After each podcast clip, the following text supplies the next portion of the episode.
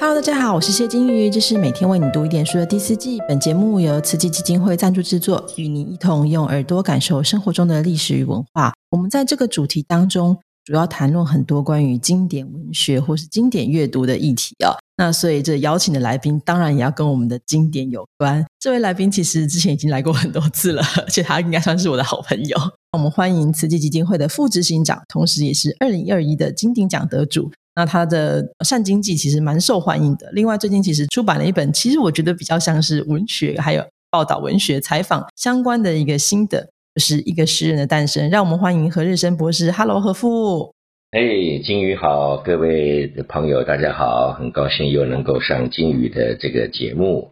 呃，父其实跟我们讲那个关于经典的部分，他其实选了一个很算是蛮厚实的文学。我看到哇，今天要讲这个文学这个经典，让我觉得有点歘歘的哈。这个主题是这个托尔斯泰，而且是战争与和平。那我们在讨论到托尔斯泰，我们都知道他是一个俄国的大文学家，大概就是这样而已。那和夫托尔斯泰是谁呢？要帮我们介绍一下吗？对，托尔斯泰实际上是在十九世纪的一位大文豪了哈。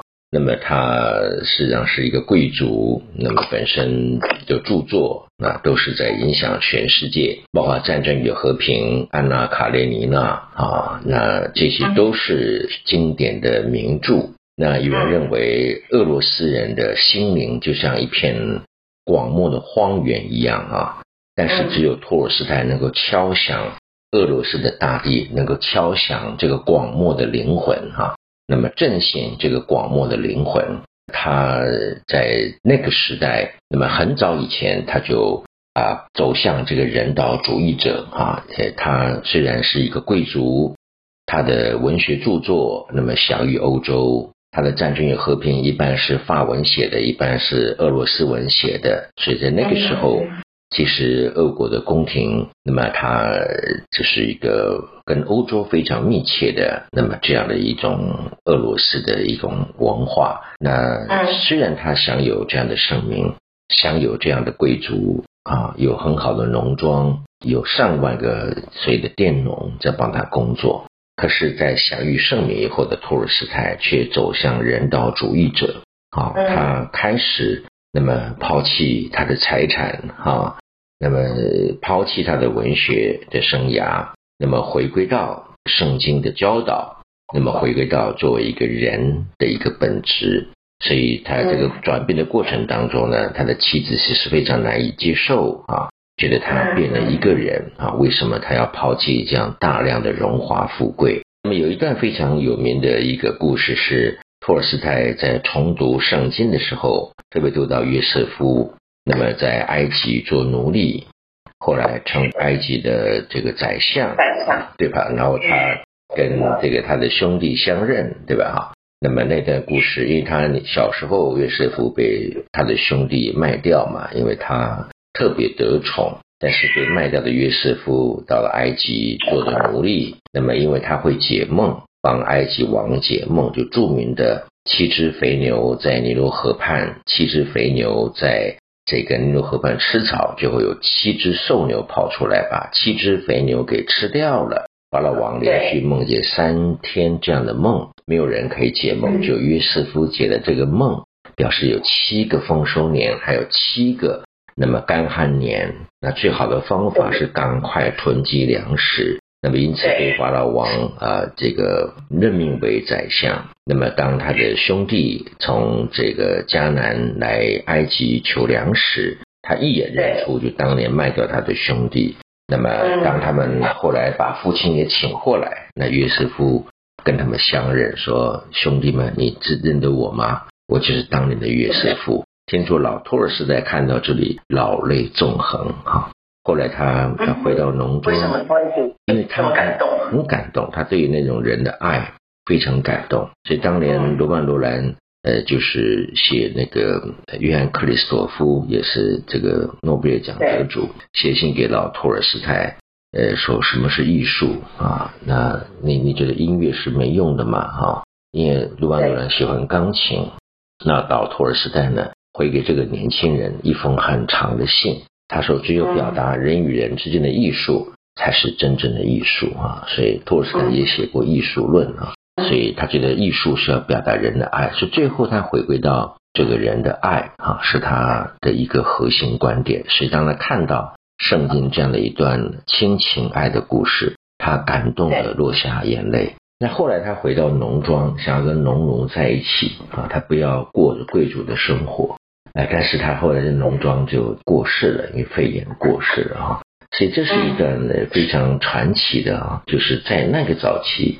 他就已经是一个信奉非暴力的人道主义者，那么也是几乎是那么回到基督的那种对政府的那种某种程度的不信任吧，哈，对于阶级、对政府、对控制的那种不信任啊，所以是一个那个时候一个算是一个人道的最重要的一个灵魂，哈。对，而且我们知道他其实应该说是出身就是非常豪富啦。如果他真的不是因为他自己的转变的话，真的也没有人可以勉强他做这么多的事情。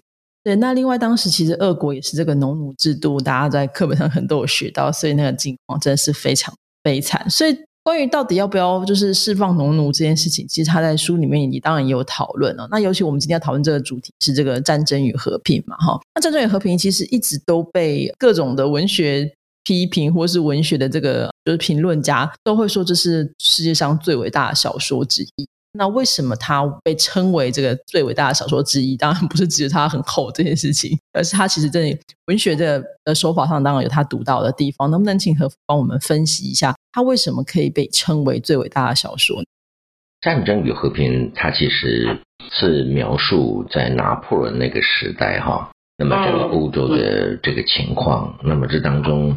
它有两条轴线哈，那么一个是这个安德鲁、安德烈或者安德烈 Andrew 哈，一个是 Pierre 这个比埃尔哈，这两个呃不同的角色，一个是英雄主义者，像安德烈哈 Andrew，就是他一生想要追求功名，是一个贵族的一个将领哈。那么在战争来临的时候啊，他描述的拿破仑战争来临的时候。那么安德鲁就离开他的妻子，正在怀孕，离开他的父亲，他父亲也是一个上将。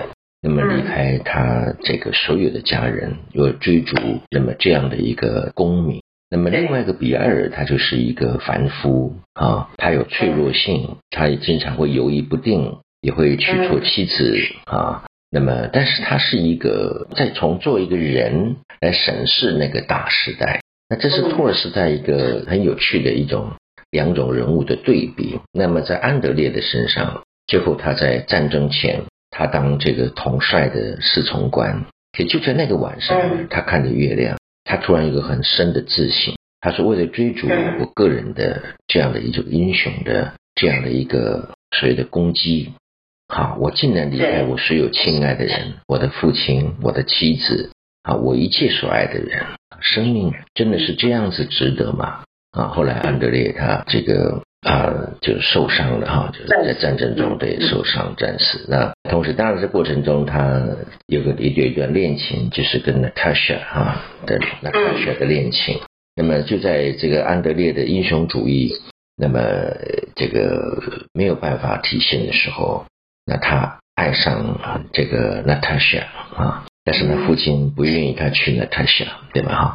所以要要他隔开几年。等他隔开几年过程呢，那他是已经爱上别人了哈。所以我我我记得他对于 Andrew 跟 Natasha 之间有一段很强烈的对比哈。我我那段印象很深，就是他本来是很悲伤的、很沮丧，英雄主义梦碎吧。但是呢，他在碰到 Natasha 的时候呢，就觉得好像天地整个改变了啊。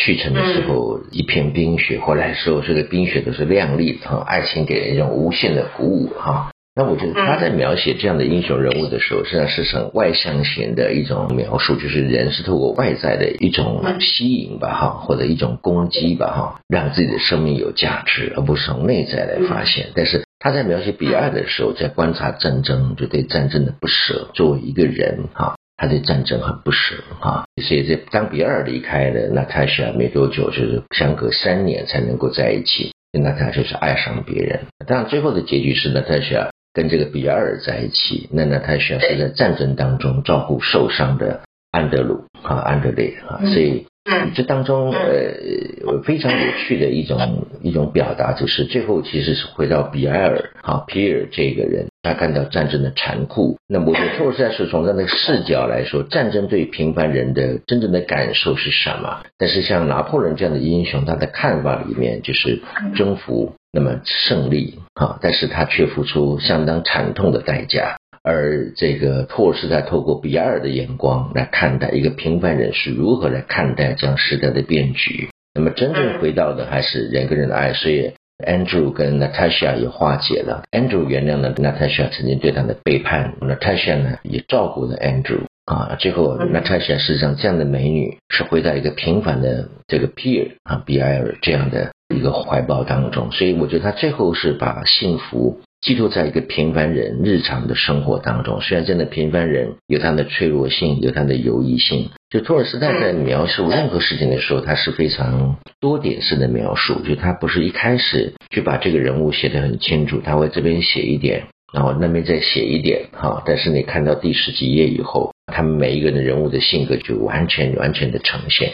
我想这个后来影响到很多电影也是这样子，多视角的叙述啊，这边写一点，那边写一点哈，A 角色写写一点，跳到 B 角色写一点，C 角色再跳了再写一点，那么 D 角色再写一点，最后过了几十页以后，那所有的人的人物的性格都完全的呈现出来，那这是一个非常卓越的一种写作的艺术了哈，但是不容易学习。我后期看到好多的马奎斯啊什么的，他们的写作方法也都是这样，所以他。我觉得影响的应该后代写作的这个方法是非常的深远。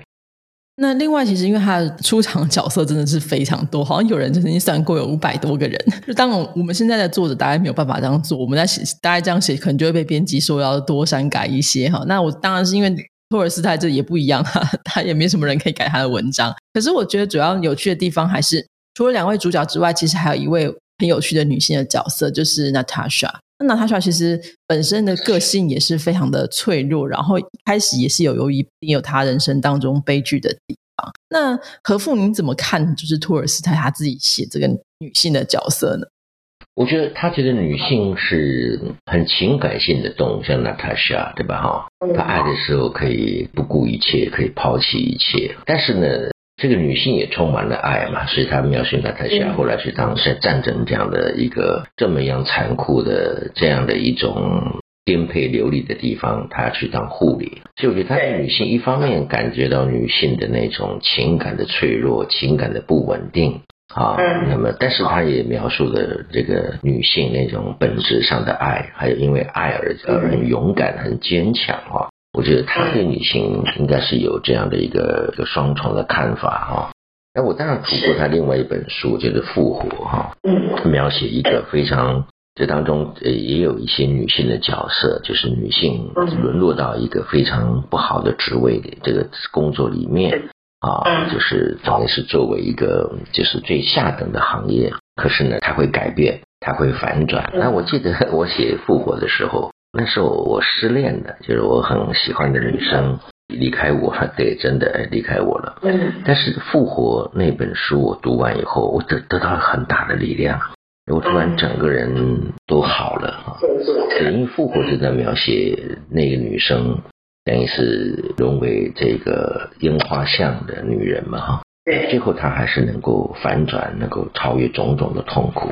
我就复活把一个人从最绝望的时候。仍然看到希望。我不知道托尔斯泰就是他，就是有这样的力量啊，他能够让一个非常苦恼的灵魂哈，透过他的文学哈，就得到超越啊。至少那一次，我那读完《复活》以后，哎，我突然就觉得，哎，这个好像我我这个当时的小小的失恋好像也没什么哈。哎，我就开始就战斗啊！因为那时候我在做广播主持人嘛，就开始。实际上是我喜欢很久的一个女生啊，她就离开了，离开了。所以觉得他，我觉得直直观的了哈。因为以前我每天晚上睡觉前都会读托尔斯托尔斯泰的《战争与和平》嘛，那就读了一阵子嘛，才因为它很长很长才读完嘛。那复活我是一口气读完的，因为那时候我觉得哎，心情上蛮沮丧的哈。但我不是，我不知道现在年轻人能够读文学。能够让自己的苦恼超越吗？我不知道。不过我那个时候的确是这样子。这是也是我觉得我们在前面的讨论到文学经典的意义的时候，其实大家也都会反复提到，就是说很多时候经典文学它是需要一点时间，或是你需要一点困境。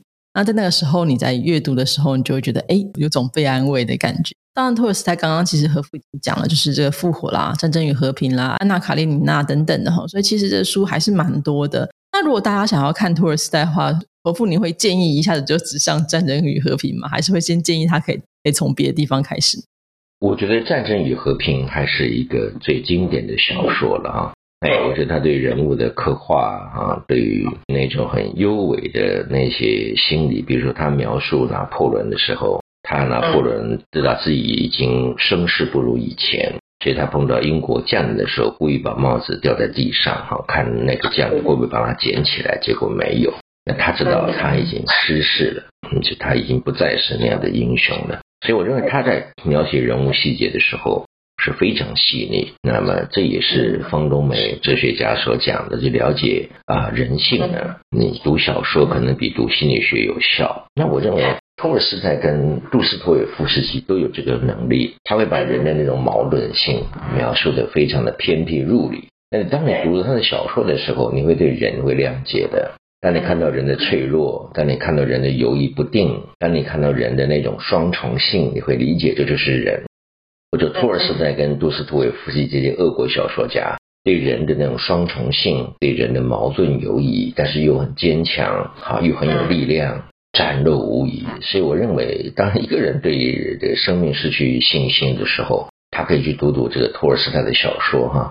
我觉得他会对人会更了解，那对自我的能量，我认为会有更好的发掘跟信心。呃，所以大家有兴趣的话，就是这个 托尔斯泰直上这个战争与和平，就是很多人看俄国的文学家的称赞，就是他是俄罗斯大地的灵魂。然后，所以我觉得这是一个蛮有趣的讨论，就是我们现在以为的俄罗斯是这个战争民族，然后有很多比较好像比较强悍的一。